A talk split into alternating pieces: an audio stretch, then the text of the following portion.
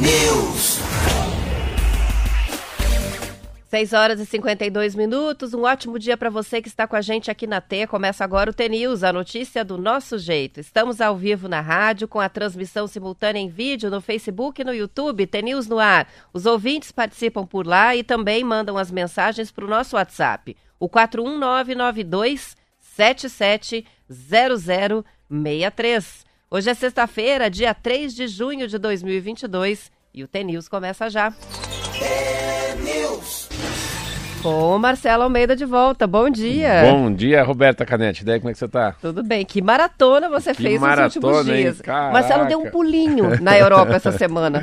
É longe Teve uma pra emergência, caramba, né? Longe pra caramba, é.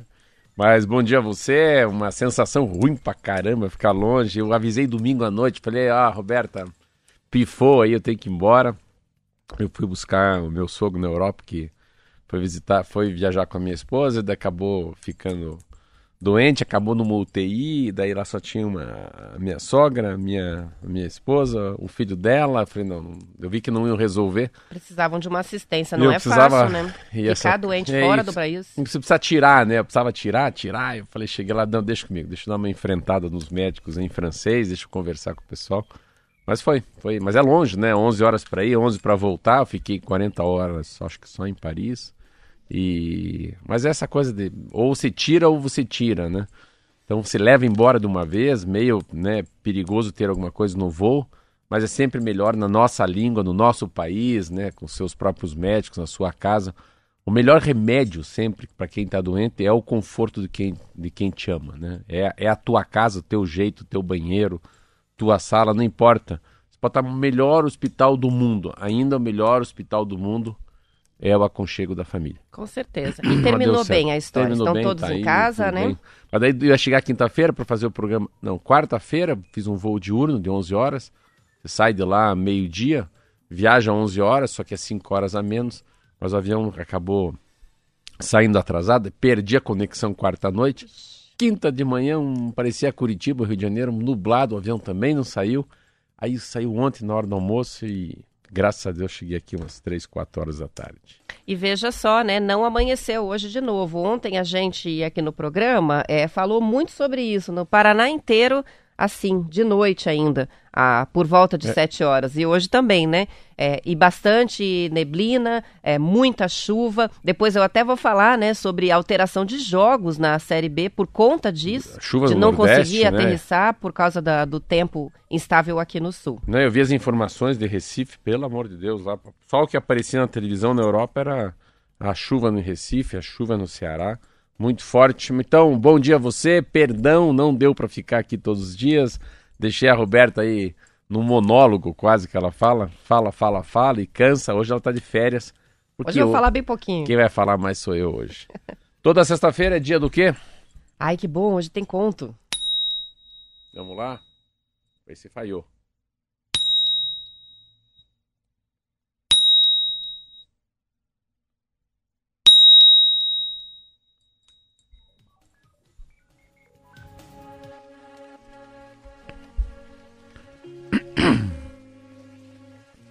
A águia e o falcão. Conta uma lenda dos indígenas norte-americanos que um casal de jovens procurou o bruxo da tribo. O rapaz, rapaz chamava Touro Bravo e a moça chamava Nuvem Alta. Os dois explicaram ao bruxo o que queriam. Cada um dizia uma frase. Nós, nós nos amamos, disse o rapaz. Completou a moça e vamos nos casar. Nós amamos tanto, tanto, tanto que nós temos medo. A gente queria um feitiço, bruxo, ou um talismã. A gente precisa de algo que nos garanta que podemos ficar sempre juntos. Para nos assegurar que estaremos um do lado do outro até o fim da nossa vida. Ou melhor, até a morte. Por favor, eles disseram juntos: Há algo que podemos fazer? O velho bruxo observou o casal e ficou impressionado de vê-los tão jovens, tão novos, tão apaixonados e tão ansiosos. Tem algo que eu posso fazer por vocês, disse o bruxo. Depois de uma longa pausa, mas eu não sei. Eu acho que é uma tarefa muito difícil. Não, não, não, não importa, disseram os dois apaixonados. Então o bruxo explicou que, que a nuvem alta tinha que subir sozinha, no morro que ficava ao sul da aldeia e capturar um falcão. Touro Bravo. Touro Bravo precisava subir no outro morro que ficava ao norte da aldeia, capturar uma águia e trazê-la viva para o bruxo. Os dois concordaram e saíram imediatamente para cumprir as tarefas. Estavam entusiasmados com a possibilidade de conseguir um feitiço que manteria os dois juntos para sempre. Alguns dias depois, a moça voltou trazendo o falcão dentro de um saco de pano. Ela mostrou orgulhosa o que tinha conseguido. Em seguida chegou o rapaz, que com muito, muito esforço tinha capturado uma águia. Casal, apaixonado, perguntou então ao bruxo o que fariam com as aves. Iriam fazer um ritual? Iriam talvez usar as penas do falcão e da águia para fazer uma, alguma magia? O bruxo respondeu: Vamos começar fazendo o seguinte: peguem este barbante resistente e amarrem uma ponta em um pé da águia e a outra ponta no pé do falcão. Depois podem soltá-los. Os dois enamorados fizeram o que o curandeiro mandou. Mal terminaram, as aves tentaram voar, tentaram voar, mas uma atrapalhava a outra e as duas caíram. Depois de várias tentativas, de várias tentativas, as duas aves começaram a brigar entre si. Então o bruxo disse: Esse é o feitiço. Esse é o grande feitiço. Nunca se esqueçam do que viram aqui. Vocês são como uma águia e um falcão. São maravilhosos. Se vocês se amarrarem um no outro, mesmo que seja por amor, não só viverão rastejando, mas também cedo ou tarde vão se machucar. Se querem que o amor de vocês dure, se quer que o amor de vocês voem juntos, mas nunca amarrados um ao outro. Aprender a diferença não é fácil, mas fiquem atentos no dia a dia que vocês vão, vão entender. Esse conto traz e nos lembra que relações íntimas têm como ponto de partida a proposta de não ficar na superfície. E é essa busca por profundidade que dá ao relacionamento a estabilidade que ele precisa para ser duradouro. A relação íntima permite o exercício absoluto da autenticidade, que nos mostramos como somos Intimidade implica rendição e supõe um ambiente seguro suficiente para alguém se abrir. Só na intimidade podemos dar tudo que, que temos para dar. Uma característica fundamental desse vínculo é o respeito respeito pela individualidade do outro. O que é isso? O que isso quer dizer na prática? Quer dizer que um parceiro não pode ser quem é, se o outro tentar modificá-lo ou debochar ou criticar demais seu jeito de ser. A intimidade fica prejudicada. A autenticidade vai desaparecer. É fundamental, Roberto, respeitar o espaço que o outro precisa ter para ser quem é. Do contrário, cada um vai ter vontade de voar para longe, sozinho e livre, como fizeram a águia e o falcão quando o fio que os amarrava foi cortado. Nossa, isso é perfeito, né? É lindo, Juntos, né? mas não acorrentados, não é. amarrados um aos outros. A importância da liberdade, um relacionamento, é uma lição uma atrás lição da outra muito, aí, numa história muito, muito, muito legal. Lindo, muito legal. Simples, né? Singela, mas que tem uma, uma mensagem bem complexa sobre lindo. os relacionamentos. Muito bonito. Muito, gostei. muito lindo. Ó, assuntos aí, não sei se colocou na pauta, colocou, né? Hoje eu vi hoje dois assuntos assim do Paraná. Eu vi o assunto, você vai falar do Francisquini, que era a pauta da noite. Sim. Falei, nossa, só deu Francisquini Vamos aqui ontem. falar assim. E quem eu vi no Estadão ontem, falando no Estadão, na Folha, não, na Folha de São Paulo, sabe quem falou na Folha de São Paulo? Hum. Ratinho Júnior. Ah, é? O governador ontem foi entrevistado. Agora já É, sei. Essa entrevista do Ratinho Júnior eu não vi. Vou te mostrar. Legal. Mas comece pela sua. É, antes da gente ir para a pauta, opa, eu quero dar um recado aqui. E aí o Marcelo vai me ajudar, porque não estava aqui nos últimos dias para comentar é, o que ele acha, né? o Roberto Kister vai fazer o show aqui em Curitiba na véspera do Dia dos Namorados. Eu já contei para os ouvintes sobre essa promoção, é, que está no ar no nosso Instagram. Então, o, a gente tem uma cota de ingressos, recebemos de presente aí para os nossos ouvintes participarem desse show. E é bem fácil participar. Eles vão lá no post, tá lá o post com o vídeo do Robertinho tocando. Ah, marcam o, o par, não precisa ser namorado ou namorada, quem a pessoa quiser levar para acompanhar no show. E a gente vai fazer um sorteio na quarta que vem. Eu até coloquei a, a um trechinho de uma música dele aqui, mas eu queria que o Marcelo falasse, porque o Marcelo conhece é, a carreira desse artista já há muito tempo. Vamos lá, né? então assim, quem estiver em Curitiba, quem quiser vir do interior, ele é de Guarapuava, o pai dele é dono do hotel Kister em Guarapuava, a Mônica conhece muito, o Jauri conhecia muito, uma família muito bem quista em Guarapuava, vem para Curitiba. Ele, para quem conhece um pouco de música, ele é o John Mayer. Ele é o John Mayer, como fosse um John Mayer brasileiro que só fala inglês, só canta inglês e de autoria dele as músicas. Isso faz uma diferença enorme.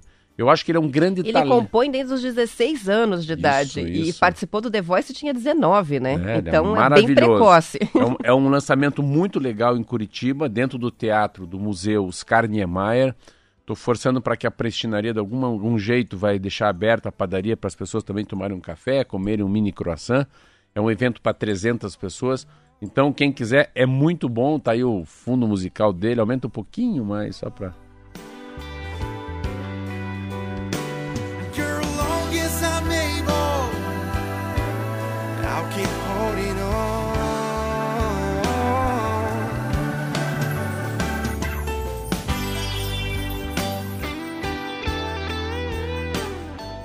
então tá aí, é, ele é muito legal. Ele assim, para quem eu tô com 56 quase. Ele lembra um pouco o Trace Chapman. Tinha uma música chamada Fast Car.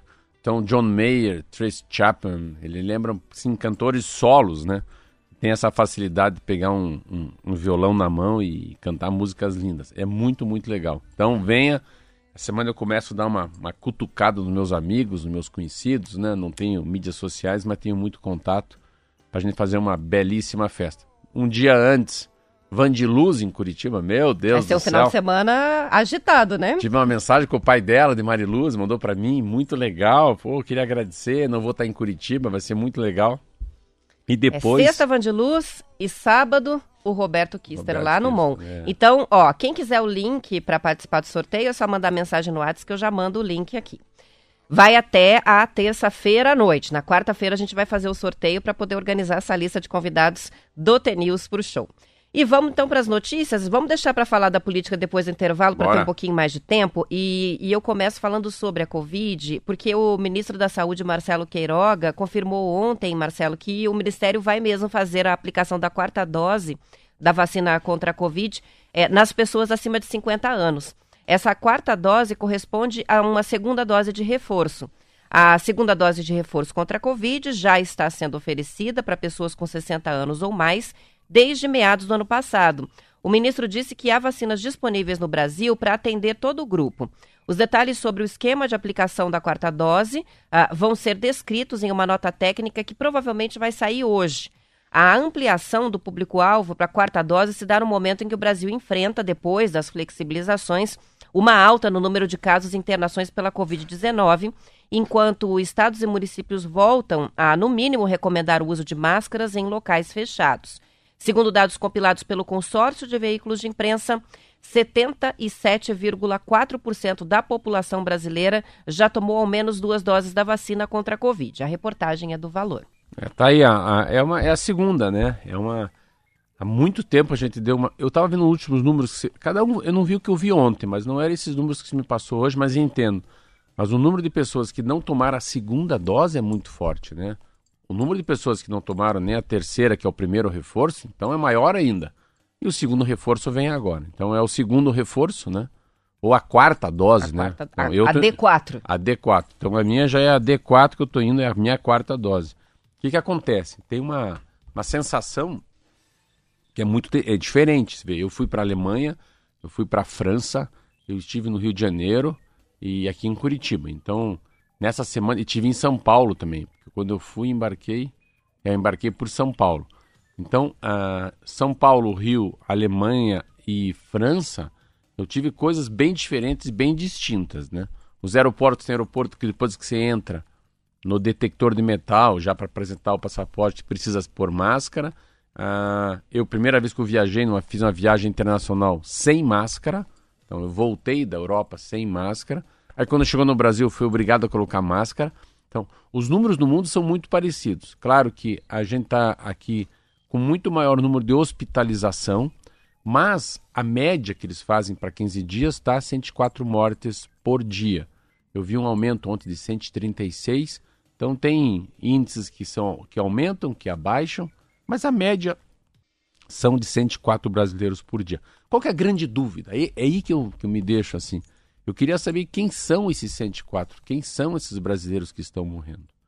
Porque se são brasileiros que tomaram nenhuma dose ou só uma, fica mais claro para a gente a força da vacina. Então, se a gente tem ainda uma pandemia rodando, é por causa dos pés de macaco, que eu brinco aqui, né? Dos narizes de folha que não aceitaram ser vacinados. E que causam essa. Não é, não é uma histeria, não é uma preocupação, mas não traz um espírito de paz para todo mundo. Isso aí podia virar uma. virar passado mesmo, a gente nem precisar imaginar. Ou cada um que se sentir incomodado, coloque uma máscara em recinto fechado. Por que, que tem que colocar no recinto fechado? Porque tem 100 mortes por dia. Se fosse zero mortes por dia, eu acho que eu nem entraria numa farmácia com, com a própria máscara. Mas sabendo que tem 100, 106 pessoas que morrem por dia no Brasil, não tem como a gente querer abrir mão da máscara ainda, infelizmente. Mas o dado mais importante que a gente não tem é isso. Quem que está morrendo e por que que está morrendo e que idade que está morrendo. E isso a imprensa erra muito nacionalmente, porque a gente tinha dados assim sobre crianças, sobre obesos, né? Pessoas com comorbidade, a gente tinha dados aqui sobre ah, ah, lugares mais distantes, né? Por isso começava pelos índios, né? O papel do SUS, né?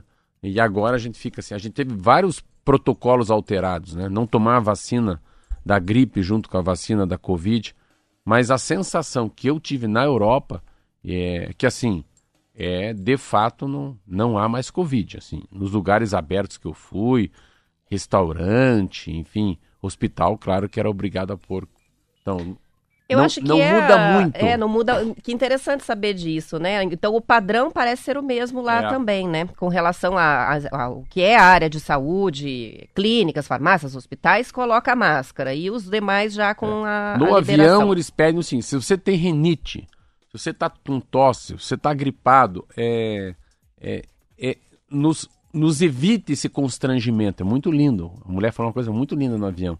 Então, evite o constrangimento da gente ficar, meu Deus, vire para lá. Porque está ali sentado um lado do outro. Então, pessoas que estavam com gripe, se percebia no avião, muita gente usando máscara. Mas eram as pessoas que estavam com, uma, com algum tipo de gripe. Uma outra coisa muito comum, hein? Muito comum, no, pelo menos no Paraná, essa troca de temperatura, muita chuva, seca, é a renite alérgica. Então, a renite, eu li um, um artigo sobre isso, nossa, ela vem com muita força. Não é uma gripe, é uma renite. Mas você sentado ao lado de alguém com renite, fala, ixi, Maria, esse cara tá com Covid. Né? Então, a gente não ter esse preconceito, quem tá tossindo, que use a máscara, né, Roberto? Bem mais fácil. Isso aí. São 7 horas e 11 minutos. Depois do intervalo, a gente volta rapidamente ao assunto, só para falar sobre a questão dos hospitais lotados no Paraná. Então, a gente tem dados aqui que mostram o crescimento do número de internações, não apenas por Covid, mas por outras doenças é, também relacionadas à síndrome respiratória aguda grave, que às vezes é causada pela Covid, às vezes por outros vírus. Já já essa informação. E daí vamos falar do Francisquini. Vamos para o intervalo, já voltamos.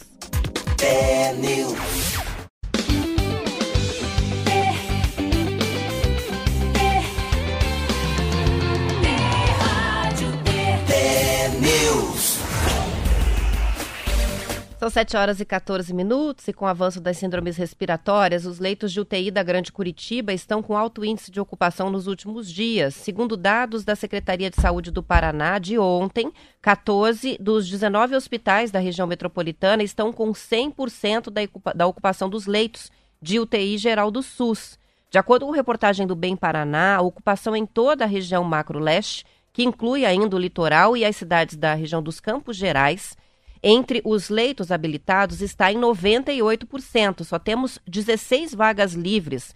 É, de 757 vagas, 741 estão ocupadas. Curitiba, região metropolitana e Campos Gerais. Entre os outros hospitais que, oito hospitais que oferecem leitos pediátricos da, de UTI na Grande Curitiba, três também estão com lotação máxima, que são o Hospital Infantil Valdemar, ah, Valdemar Monastier, Campo Largo, o Hospital das Clínicas de Curitiba e o Hospital Municipal de Araucária.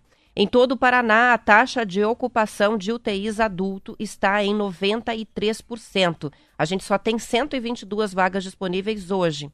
A CESA confirmou, inclusive, ontem a abertura de mais 107 leitos hospitalares, sendo 64 de UTI, para atender toda essa demanda.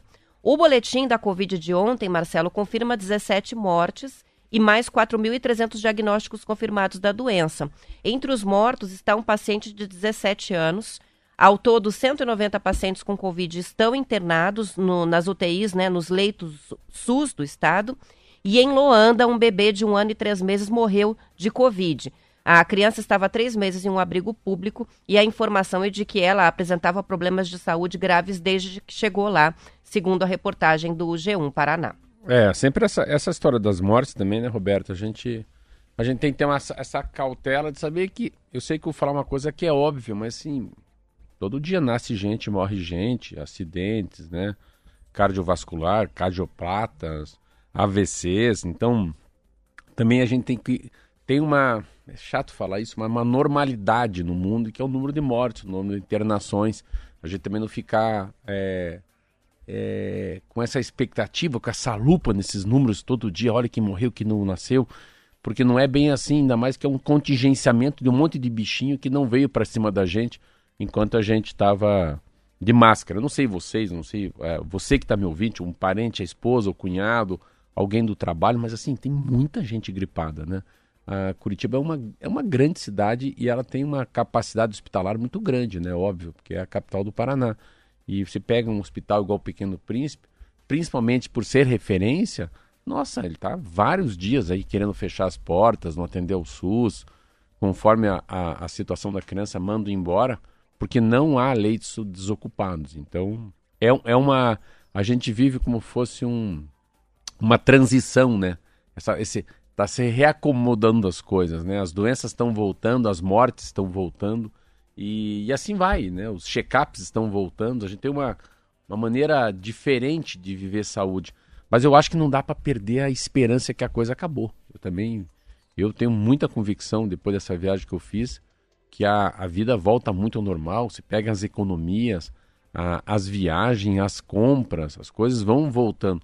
O que nos impede um pouco nesse momento são três coisas né, no Brasil: desemprego muito alto, taxa Selic muito alta, inflação muito alta e um cão, né? Que é aquele negócio tal da guerra que completou 100 dias ontem. Então, a guerra sim afeta o mundo inteiro, mas por outro lado, muita coisa acontecendo. Eu vi ontem assistir, às 4 horas da manhã, eu estava lá, no, 4 e meia da manhã, acordei num hotel perto do, do, do aeroporto lá do Rio de Janeiro, a, o jubileu de 70 anos da Elizabeth, da Rainha Elizabeth. Nossa, todo mundo sem máscara, um dia lindo. Então, a gente tem que ter essa visão de águia, já que nós falamos hoje aqui da, da águia também e do falcão. Essa visão de águia, de ver que novos ventos batem na Europa e vão chegando aqui. E com a Covid foi igual também, né? Começa na China, vai para a Europa, bate nos Estados Unidos e desce pela América Central e chega no Brasil. E as coisas boas do mundo também. Chegam um pouco atrasadas, mas chegam aqui no Brasil. São 7 horas e 19 minutos e o ministro do STF, Cássio Nunes Marques, concedeu ontem uma liminar que autoriza o Fernando Francischini, do União, a retomar o mandato na Assembleia Legislativa do Paraná. Junto com Francischini, devem voltar ao, aos cargos os deputados Emerson Bacil, do Carmo e Cassiano Caron, que foram eleitos pelo PSL nas eleições de 2018 mas que perderam os mandatos com a recontagem de votos do partido depois que os votos do Francisquini foram declarados nulos pela Justiça Eleitoral. O paranaense, vamos lembrar, foi cassado em outubro do ano passado pelo TSE por abuso de poder político e uso indevido dos meios de comunicação por espalhar fake news sobre as urnas eletrônicas no dia das eleições de 2018. Ele gravou um vídeo e publicou nas redes sociais afirmando que as urnas de Curitiba não estavam registrando votos ao então candidato a presidente Jair Bolsonaro. As informações são da Gazeta do Povo. Essa matéria é uma matéria interessante, que é, é uma matéria que eu acho desnecessária. Você vê, eu vou falar o que vai acontecer para frente. Você tem uma. uma o Supremo Tribunal Federal é como se fosse a maior corte do Brasil. A gente tem que.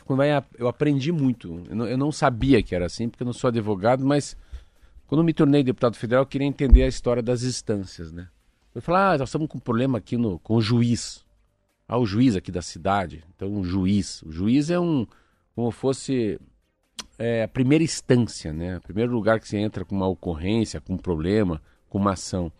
A segunda instância já é em Curitiba, é o Tribunal de Justiça. Que daí não é mais um juiz, Roberto, é um desembargador. Ele está numa outra instância. Então, a gente tem um problema nós dois aqui, eu e a Roberta. Vamos entrar na justiça contra você, você contra eu. Ficamos numa briga na primeira instância. São os juízes. Daí, ah, vamos para a segunda instância. Quando sobe a segunda instância, já é Tribunal de Justiça. Tribunal de Justiça aqui perto do palácio do, onde trabalha o Ratinho Júnior, onde tem a Assembleia. Mas aí tá, vamos, vamos subir. Ah, esse problema vamos subir, vamos subir para cima. Aí em cima tem dois lugares. Tem o STJ e o STF, que é o Supremo Tribunal Federal e o Superior Tribunal de Justiça, que são coisas distintas. O que, que aconteceu nesse processo? Esse processo, ele passou, ele acaba num lugar chamado TSE, que é Tribunal Superior Eleitoral.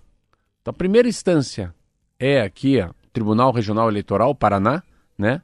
Que fica ali no Parolim. Segunda instância, o Tribunal Superior Eleitoral. E a terceira instância, que ele foi tentar mostrar que ele não poderia ser caçado, o Francisquini, que ele vai no Supremo Tribunal Federal.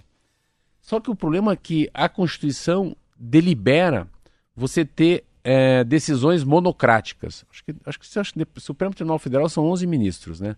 Então, às vezes, pode chegar no ministro Faquinho uma decisão, ele falando, eu decido soltar lá o, o João das Couve. Eu decido prender o Marcelo Almeida. E isso acontece. Só que o Supremo Tribunal Federal, ele gosta que as coisas sejam votadas ou sempre com mais pares, o que, que é? Com mais, sena... com mais ministros. Então, essa decisão não vai valer. Porque quem tomou essa decisão foi só um ministro ministro Nunes, né? O nome dele? Cássio o Nunes. Cássio né? Nunes Marques. E daí o. Onde... Que inclusive foi um ministro indicado pelo Bolsonaro, foi. né? E onde o Supremo Tribunal Federal falou: peraí, pô, você vai... essa decisão abre um monte de precedente. Porque o Tribunal Superior Eleitoral, Eleitoral caça as pessoas. E dentro do Tribunal Superior Eleitoral tem ministro do Supremo Tribunal Federal. Geralmente o, pre... o presidente do Tribunal Superior Eleitoral, geralmente não, é um ministro do Supremo Tribunal Federal. Quem que é o presidente do TSE hoje? É o próprio Faquinho, eu acho. O Faquinho tá lá, daqui a pouco ele é mudado. Então, saiu em todos os jornais. Olha, o, o Francisquini vai assumir, vai ser deputado estadual novamente. Pensa a cabeça dos deputados estaduais, quanta mudança, quanta gente. Porque o Francisquini, como ele veio na, no rabo do foguete do, do próprio Bolsonaro, ele fez tanto voto, tanto voto, que tem três deputados estaduais que vieram na cola do, do cometa aí, né? Então, o Bolsonaro na frente, o Francisquini fez um monte de voto por causa do, do Bolsonaro, e um monte de deputados se elegeu também aí na, na rabeta da eleição do próprio Francisquini. Puxado pelos votos. Puxado. Dele, né? Mas é difícil ele voltar, porque eles vão votar agora no pleno, no plenário, né? Aquela decisão monocrática, que é uma decisão de um só, ela não é muito democrática, né? Então ficou meio assim, o Brasil ficou meio assim de cara, porque ele foi um cara indicado há, pouco tempo pelo próprio uh, Bolsonaro. E uma outra coisa que ninguém fala, eu posso falar porque eu sou amigo, conheço ambos, tanto o presidente quanto o Francisquini. Você vê a impressão que deu ontem na televisão que eles são amigos. Todo mundo acha que o Francisquini é amigo do Bolsonaro e o Bolsonaro é amigo do Francisquini. E eles não são amigos. Eles têm um relacionamento muito difícil. O Bolsonaro é muito amigo do filho do Francisquini hoje, que chama-se Fernando, né? É Fernando? Felipe. Felipe, que é deputado federal. Então, dá uma. A, a, a, a, imprensa dá uma impressão, aí eu vou defender o Bolsonaro, que o Bolsonaro está por trás disso. O Bolsonaro até fala, ele não pode também dizer que o cara é inimigo dele.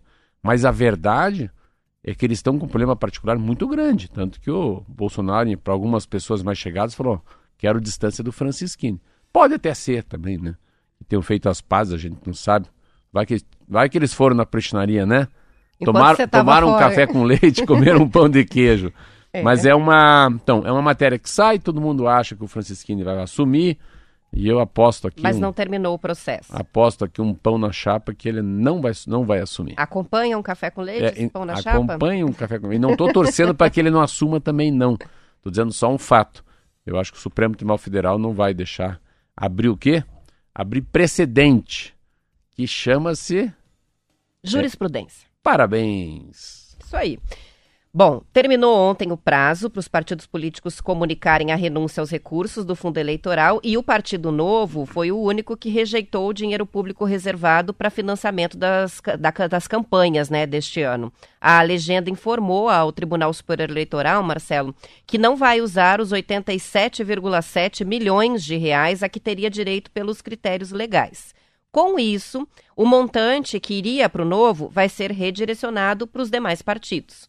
Neste ano, o valor aprovado no Congresso para o Fundo Especial de Financiamento de Campanha, que é o fundo eleitoral, é de 4,9 bilhões de reais. Os recursos devem ser divididos assim: 2% é, vão para cada legenda de forma igualitária, a todas as legendas aptas a disputar as eleições e que não tenham renunciado ao dinheiro.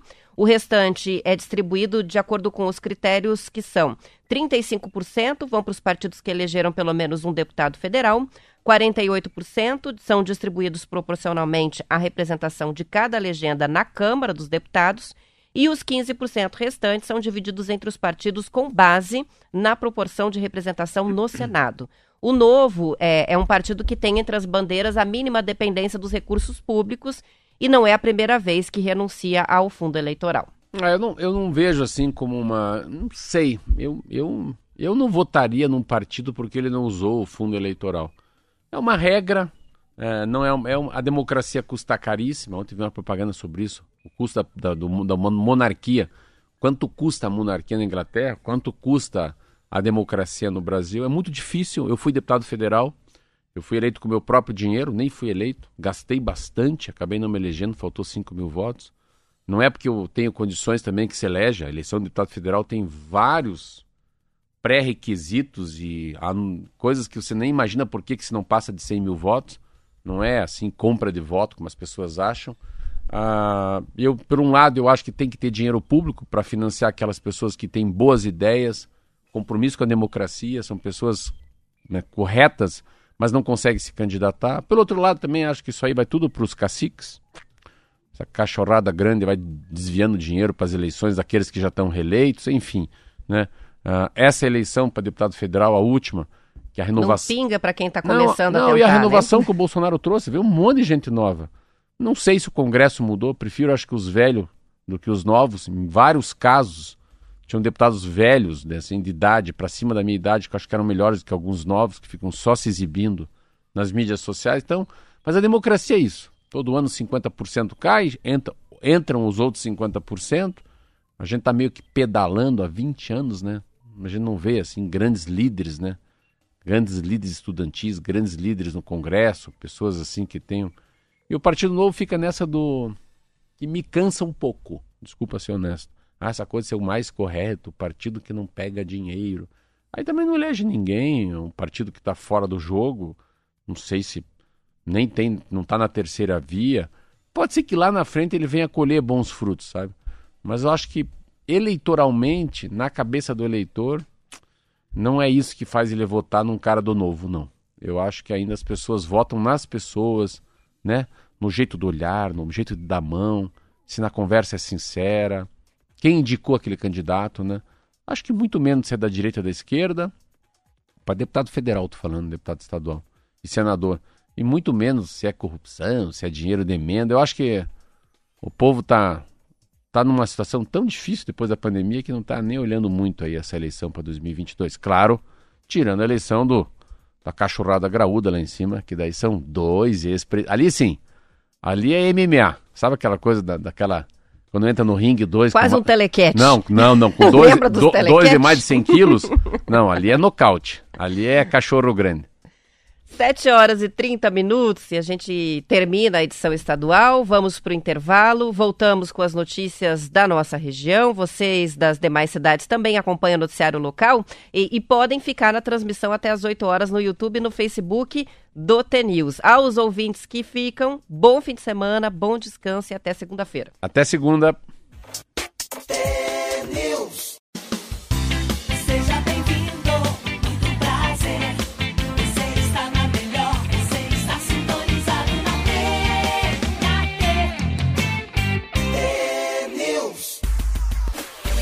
São 7 horas e 32 minutos. O Atlético Paranaense vai enfrentar o Santos pela nona rodada do Campeonato Brasileiro neste fim de semana. O jogo é amanhã, às 7 horas da noite, na Arena da Baixada. O Atlético vem de duas vitórias e está em sexto lugar na tabela.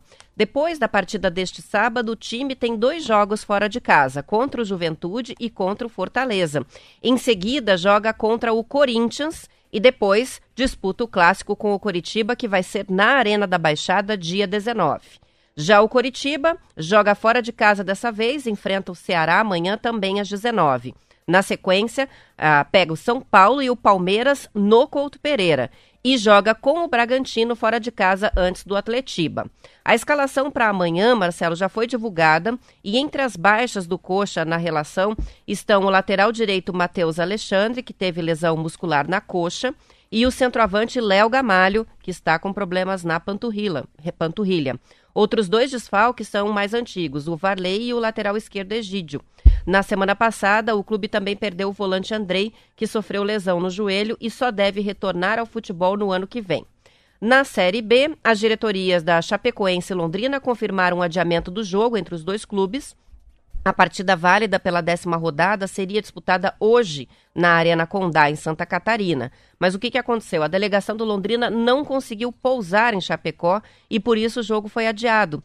O voo sairia de Guarulhos às 13h15, no horário de Brasília, mas foi cancelado. O aeroporto da cidade catarinense está fechado por causa da neblina e, com isso, o elenco do Tubarão passou o dia inteiro ontem em São Paulo no aguardo de uma definição das companhias aéreas. Não deu certo e o jogo está adiado. O Operário joga hoje às nove e meia da noite contra o líder Cruzeiro. A partida é lá no Germano Krieger, em Ponta Nossa, que legal. Legal, né? Legal. Vamos torcer pro Operário. Nossa, eu queria... Eu sou muito amigo do Vagninho. O Vagninho é um cara muito legal, jogando no Curitiba.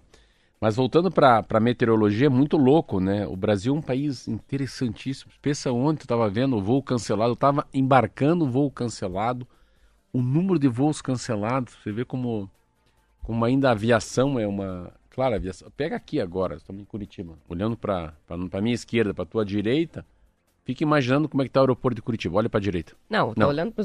Nossa, então, não dá para ver nada, né? Então, assim, a gente tem que imaginar que é algo que vem a 800 km por hora, com 300 passageiros. Então, não tem, né? E, e, e eu vejo, estava vendo ontem no Rio de Janeiro, cara, mas um monte de voo cancelado.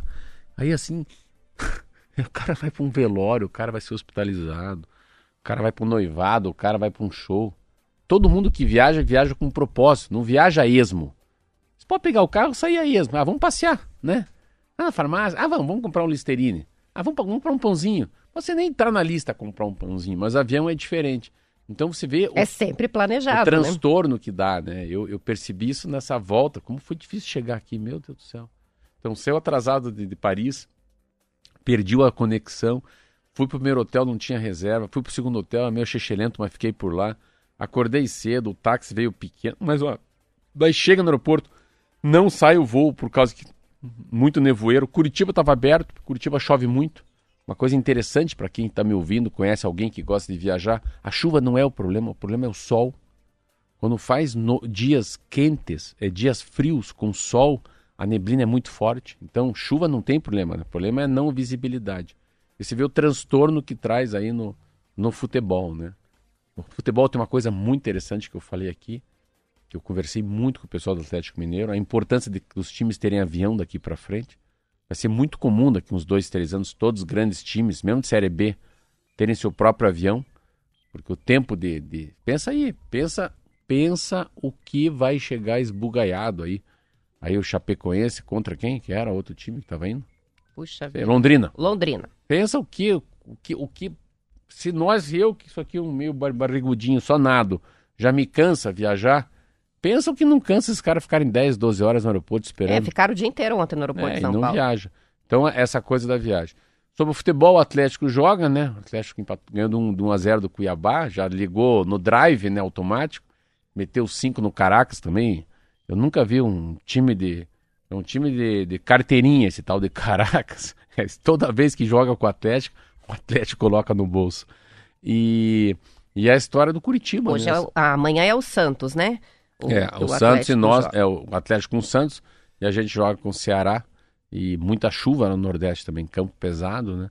Mas então eu tô muito feliz. É, eu assim. olhando aqui o- o- o- os próximos jogos, fiquei um, um pouco aliviada que pelo menos o Palmeiras vai ser em casa, Palmeiras né? e São Paulo. E o São Paulo também. Então, nisso, o Coxa, de certa forma, Mas sabe, levou sabe- uma eu- eu- sorte. não, mas sabe que não é sorte. Eu vou- olha, eu vou te contar uma coisa que é muito interessante. Roberta, se a gente estivesse trabalhando na rádio, não é a Rádio T, é a Rádio Pintacilgo, das 7 7 e meia. E se a gente soubesse que a rádio tem 1.630 ouvintes, é capaz que a gente não desse tudo que a gente tem. A gente uma conversa mole, eu não caprichasse no conto, não ia ler muita história do Francisquini, não ia ficar lendo a história da polarização, tentando entender melhor o que, que o Datafolha falou da eleição do Bolsonaro e do Lula, é, não ia contar, sei lá se eu ia contar da viagem de Paris. Então, assim, cresce quando cresce. Quando foi jogar com o Atlético Mineiro, eu falei, Biro, por que, que se joga tão mal no Campeonato Paranaense? Marcelo, tem uma preguiça de jogar com o Cianorte. Tem uma preguiça de ir pra Maringá. Mas hoje eu vou jogar tão bem, porque o Atlético Mineiro, cara. Olha, o mundo inteiro tá me vendo. Olha, olha a noção do Biro, que é um cara da base, que é um lateral do Curitiba, lateral esquerdo. Cada vez que o, o- o enfrentamento é maior, o monstro é maior, ah, ele cresce mais. Foram lá, ele deve ganhar o quê? 30 pau de salário, 40 mil, não sei lá. O Hulk 1 milhão e 800. E conseguiram 2 a 2 Vai jogar contra o Atlético Goianense. Tá morto os pés de macaco. Estão lá no. Estão já no, no jazido. Jazigo ou jazido? Jazigo. É, eu acho que é. vou- Tô Vamos jazigo. confirmar? Vamos eu acho confirmar. que é com... É com jazigo. quando, quando pinta uma dúvida, eu, eu ia chutar com. É com G mesmo. Então. Jazigo. Então, estão no jazigo, estão morto. Curitiba vai lá e restabelece, tira os caras das cinzas, igual o Fênix, o time sobe nas tabelas. Aí vai jogar contra o Fluminense, sai de 2 a 0 vira 3 a 2 Aí vai jogar com o Santos aqui, primeiro jogo da, da Copa do Brasil, mete 1 a 0 Vai jogar com o Ceará, pode ser que perca. E pode ser que faça um grande jogo contra o Palmeiras e um belíssimo jogo contra o São Paulo. É, eu disse sobre casa porque o Coxa até agora não perdeu em casa, só tá ganhando em É, casa, mas ele né? é o terceiro então, pior fora. é. Mas o mas vai pegar ele o é o Palmeiras e o São Paulo mas- em casa, mas dá ele é um o alívio. melhor aqui dentro. E o Atlético vai pegar Mas o Corinthians tem- lá, né? E aí dá um medão. Por que, por que, que ele joga bem com os grandes? Sabe por quê? Porque tem janela. E todo mundo vai mudar de time. Tirando, claro, o próprio Neymar, o próprio Messi. Então imagine, você tá aqui. A gente, é mais ou menos o, o, o Narley, né? Que trabalhava comigo na Rádio T. Um dia o Narley chegou. Marcelo, hum, hum, tô indo embora. Pra onde? Vou trabalhar em São Paulo, na Band News, no mesmo estúdio que trabalhava o Boixá. Cara, como é que eu vou dizer não pro cara? Se o cara vai aumentar, é, é o Igor Paixão quando for jogar no Liverpool. Não, o Curitiba tem que segurar, isso é importante para nós, para o Campeonato Paranaense. Então, tudo que tem na vida é passageiro. É passageiro a gente aqui. Olha, foi passageiro o estúdio. Pode ser que daqui a pouco a gente deixe de fazer esse programa para fazer dois programas. Daqui a pouco pode ser que a gente tenha um estúdio aqui um estúdio em cima, a gente não sabe. As coisas vão mudando, né? Pode ser que daqui a seis meses eu possa vir aí para a Europa, morar um mês e fazer todo dia o programa de lá com você, né? Então a gente mas sempre a gente está melhorando, melhorando de saúde, melhorando de carro, ficando, né?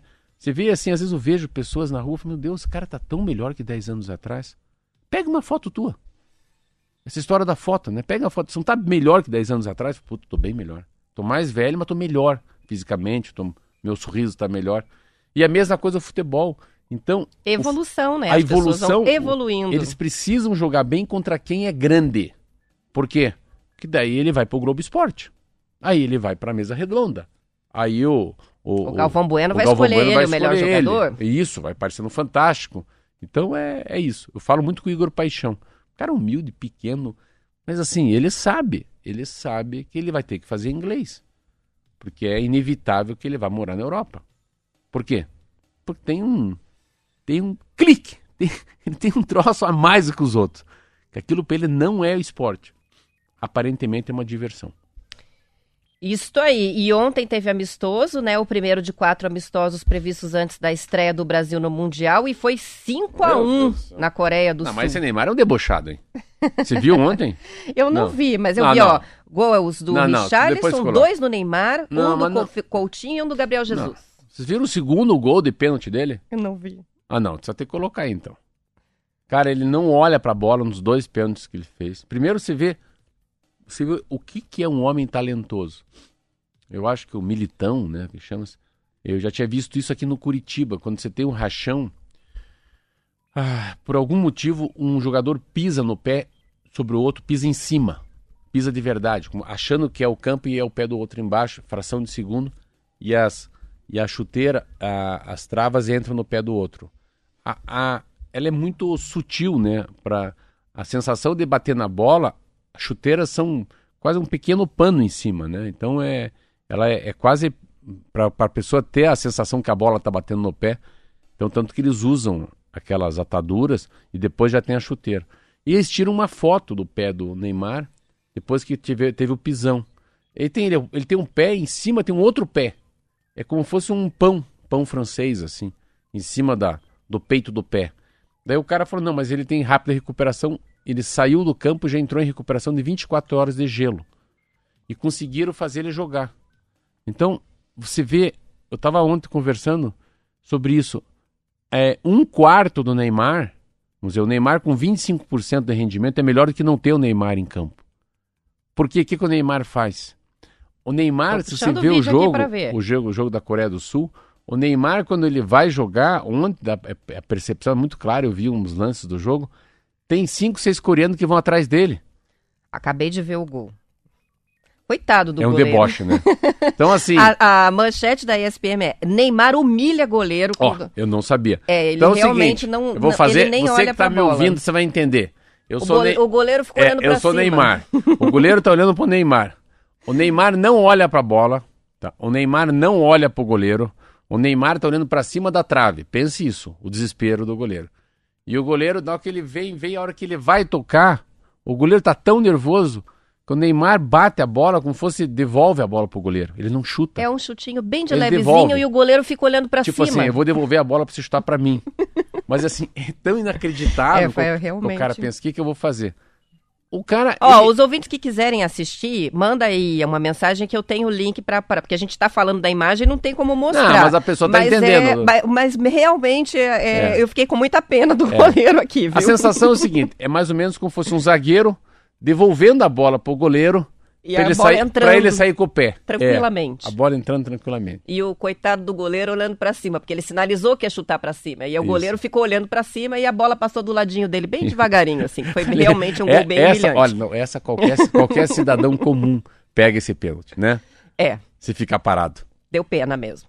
São 7 horas e 44 minutos, pena, mas estamos contentes. 5 a 1 Brasil vai bem, super classificado para a Copa, Sabe ainda que... temos outros amistosos, mas Fa é fazia uma muito, expectativa fazia positiva. Fazia muito tempo que eles não faziam também uma... uma... Fazia muito tempo que, a, que o Brasil não fazia um jogo amistoso com, com, com um placar tão, tão largo, né? tão extenso. Isso aí.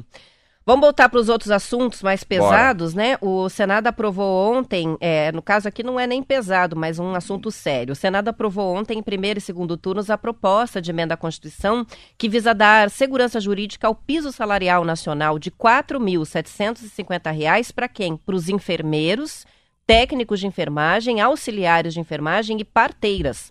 O texto segue para a Câmara dos Deputados agora. O piso já havia sido aprovado na forma de um projeto de lei do senador Famiano Contarato, do PT do Espírito Santo. Ao inserir na Constituição o piso, a intenção é evitar uma eventual suspensão na Justiça. O texto aprovado prevê esse piso mínimo inicial para os profissionais da área de saúde a ser pago nacionalmente por serviços públicos e privados.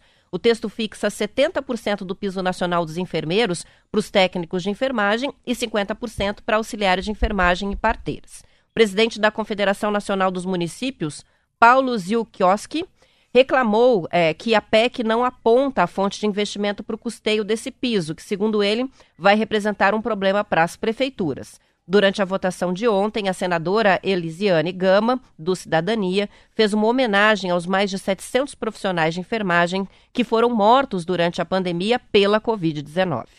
Ah, eu, eu, essa é, uma, é uma, um projeto muito perigoso, né? Pelo que eu li, a gente não pode. Assim, eu, eu tenho um privilégio enorme de conhecer o Paraná quase inteiro. Sempre digo que faltam 30 cidades para conhecer. O Paraná deve ter 150, 180, 200 cidades aí com menos de 10 mil habitantes.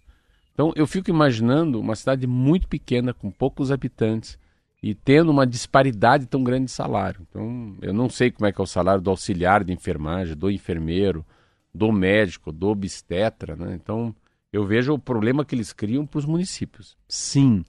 Então é, é assim, é, é aquela história, né? É, saúde tem que ser bem remunerada, eu vejo isso, a, a própria segurança, né, o bombeiro, o policial militar. Só que é um Brasil quebrado, né? Você vê, às vezes você se mexe na Polícia Federal, a Polícia Civil chia, você mexe na Polícia Civil, a Polícia Militar faz greve. É um assunto muito delicado e não pode ter essa não pode ser o pensamento em relação à Covid o que eles fizeram. Aí que eu acho um erro. Tem que ser por merecimento para uma classe merecedora, independentemente da pandemia. Então, assim, é, e se a saúde estiver boa, isso é um troço, é um fato, né? Meu Deus do céu, cara. A saúde, né? A o, o, que, o que eu produzo quando eu estou com a saúde mental boa? Quanto consigo nadar, o quanto consigo ler, o quanto eu viro mais pai, viro mais marido, viro mais comentarista. É uma, uma sociedade com saúde boa é um troço muito porreta, sabe, Roberto? A gente fica imaginando, né? Então, a importância de um bom médico, de um bom enfermeiro. Mas, por outro lado, essa matéria, eu não sei não se esse troço vinga aí, não. Porque pensa, você tem que imaginar que isso vira lei. Então, o cara vai ganhar 4,700, o um enfermeiro lá no interior da Bahia, não importa o estado. Então, também tem que dar uma olhadinha. É capital, é, tem coisas pequena, assim, né? né? Você pega, eu estava lendo uma matéria lá em Paris sobre, sobre o petróleo. Bom, é, assim, é muito fácil, né? O governo federal querer mudar o ICMS que é uma cobrança no imposto estadual. Mas o, o governo estadual vive do ICMS. Como é que ele paga o professor? Daí assim, então é, é muita coisa pensando, muito pensando assim na, no reconhecimento. Essa história do reconhecimento do enfermeiro é muito legal, mas é muita gente está fazendo isso para ganhar a eleição. Tem muito deputado federal que fez isso. E eu acho que vai ser barrado. Eu não sei se isso aí vai anda, hein? Você vê já a chadeira do cara da que é o líder do, dos prefeitos, né, o presidente da Associação dos Municípios do, do Brasil, que é a MP. E a mesma coisa para a história do Francisquini. Ah, o Francisquini vai voltar para a Assembleia. Não, não vai voltar para a Assembleia. Calma, calma. É o primeiro degrau, é um ministro que votou, tem mais coisa. Mas tá aí. Mas é. é eu, eu tenho um, um apreço, assim, cara, os caras da saúde são, são fera mesmo. É, vamos tirar um pouco o assunto se vai aumentar o salário ou não. Mas é, é muito relevante. Assim. Eu, eu fico muito impressionado com quem trabalha com a saúde. Eu, pelo menos, as duas, três vezes que fui vacinado, nossa, assim, o respeito que eu vi na, na fila ali. A mulher que veio falar comigo na fila, a mulher que me vacinou. Tô falando só da vacinação, que Roberto. é um procedimento tranquilinho, é, né? É, assim, né? O que, que é a vida profissional de, de enfermeiros, de auxiliares é. no seu dia a dia dentro dos hospitais, né? É, eu vi ali, assim, eu vi na Europa agora também, no hospital público, eu fui que tive que pagar, pagando lá por três, quatro noites é, que o Paulo Ricardo ficou hospitalizado, assim, nossa, mas sabe, se via assim, eu fui conversar com uma mulher na hora de ir embora, se vi, o nome dela. Eu falei, ambientou. Eu falei, não, não, não ambientou, merci, Marcelo. Eu falei, por que não ambientou? Não, não quero te ver mais. Não, não.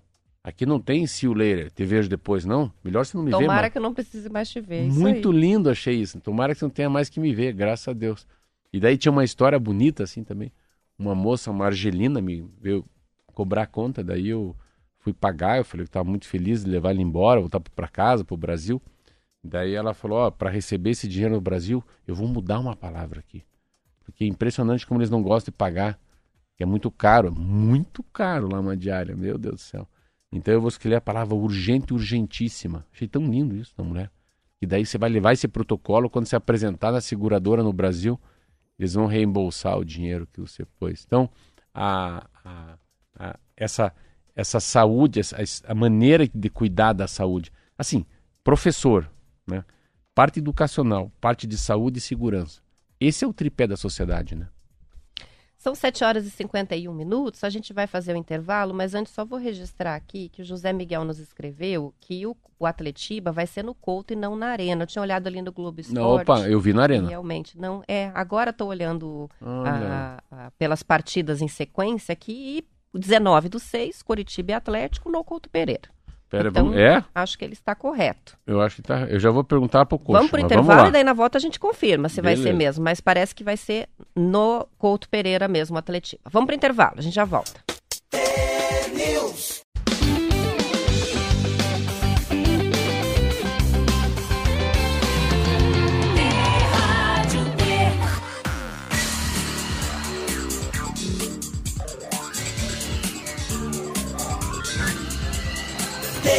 News. 7 horas e 53 minutos, em debate na Comissão de Agricultura e Reforma Agrária, pesquisadores da Embrapa disseram que o Brasil pode se tornar autossuficiente na produção de trigo em 10 anos. Atualmente, o país importa metade do trigo consumido.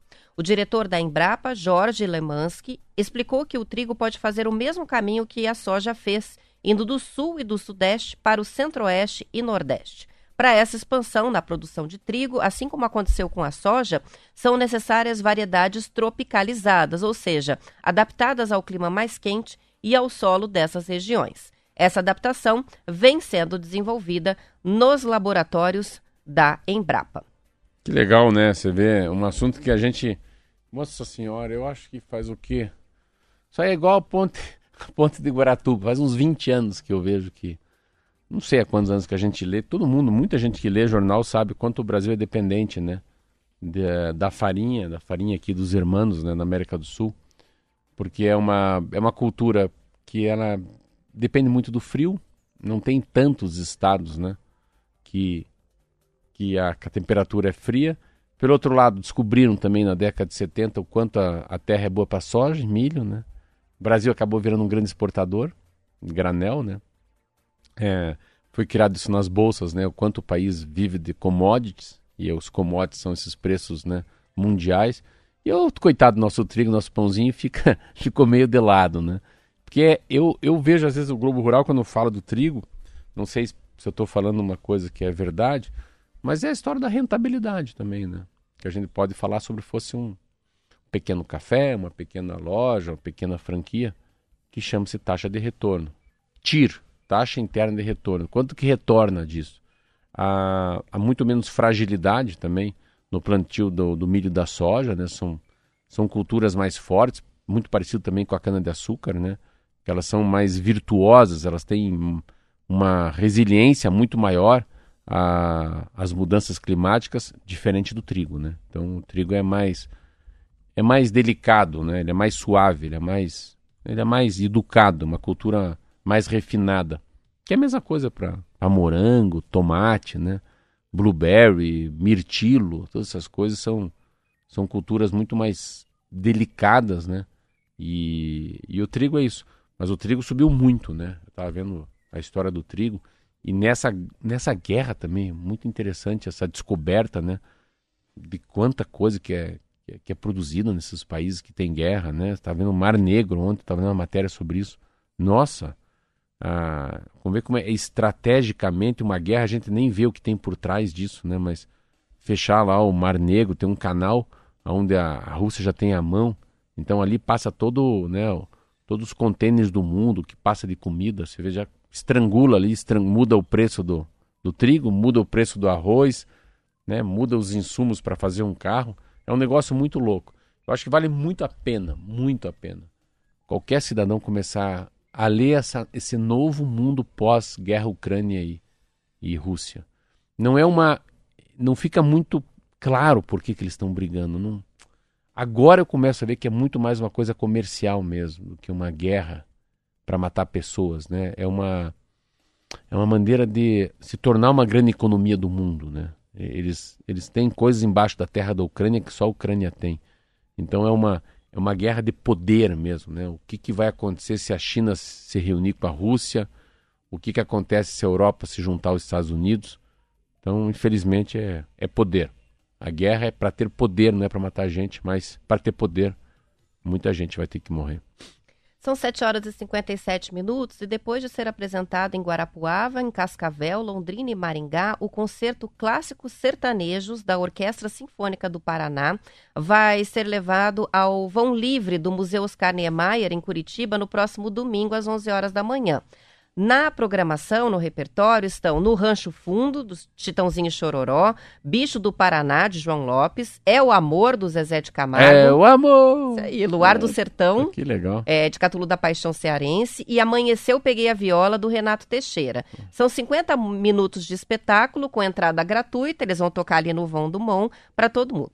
É o espetáculo muito interessante. Fica aí o convite para os ouvintes que são de Curitiba ou que vão estar em Curitiba no fim de semana. Mas veja só, é, é esse repertório de música sertaneja gerou maior polêmica, Marcelo. Muita gente questionou e outros ponderaram, né, a, o quanto é importante também que a música popular seja valorizada é, pela orquestra sinfônica, é, é, criticando o fato do repertório ser de música sertaneja, orquestra que geralmente toca músicas eruditas, né? E aí criou-se uma discussão, principalmente nas redes sociais. É certo ou não é certo colocar no repertório da Orquestra Sinfônica do Paraná é, músicas populares ou músicas Nossa, sertanejas? Eu, eu vou dar a minha eu, opinião. Eu acho que é tudo válido. Nossa, tudo é uma válido. criatividade Isso enorme. aproxima o público é. da música bem feita, é, é. é, dessa, dessa orquestra maravilhosa, de, uh, de um concerto sempre muito bem executado. Mas teve gente que não gostou muito. Mas acho lindo. Você, depois a gente volta segunda-feira, mas a maneira de você deixar mais próximo a orquestra das pessoas mais simples. Eu acho muito lindo. É uma maneira. É uma ponte muito legal entre a música sertaneja e uma coisa mais clássica. Eu gostei. Tô com você. Eu também gostei da ideia. Oito horas, sexta-feira, é isso, Marquinho? Então a gente vai terminar. Vamos... O Marquinho vai casar. Não, eu, eu esse também. final de semana, é, não é nós, isso? Nós vamos casar junto, né? É, todo mundo vai casar esse final de semana, então, Casadoiro, Marquinho. Santo Antônio. Então semana que vem a gente vai estar de Zé Coelho aqui, porque é. o Marquinho vai estar curtindo no a lua Rio de, de mel. Janeiro. no Rio de Janeiro, muito bem. Vamos encerrando por aqui. Bom fim de semana para todo mundo. Até segunda, 10 para as 7. Tchau, até segunda.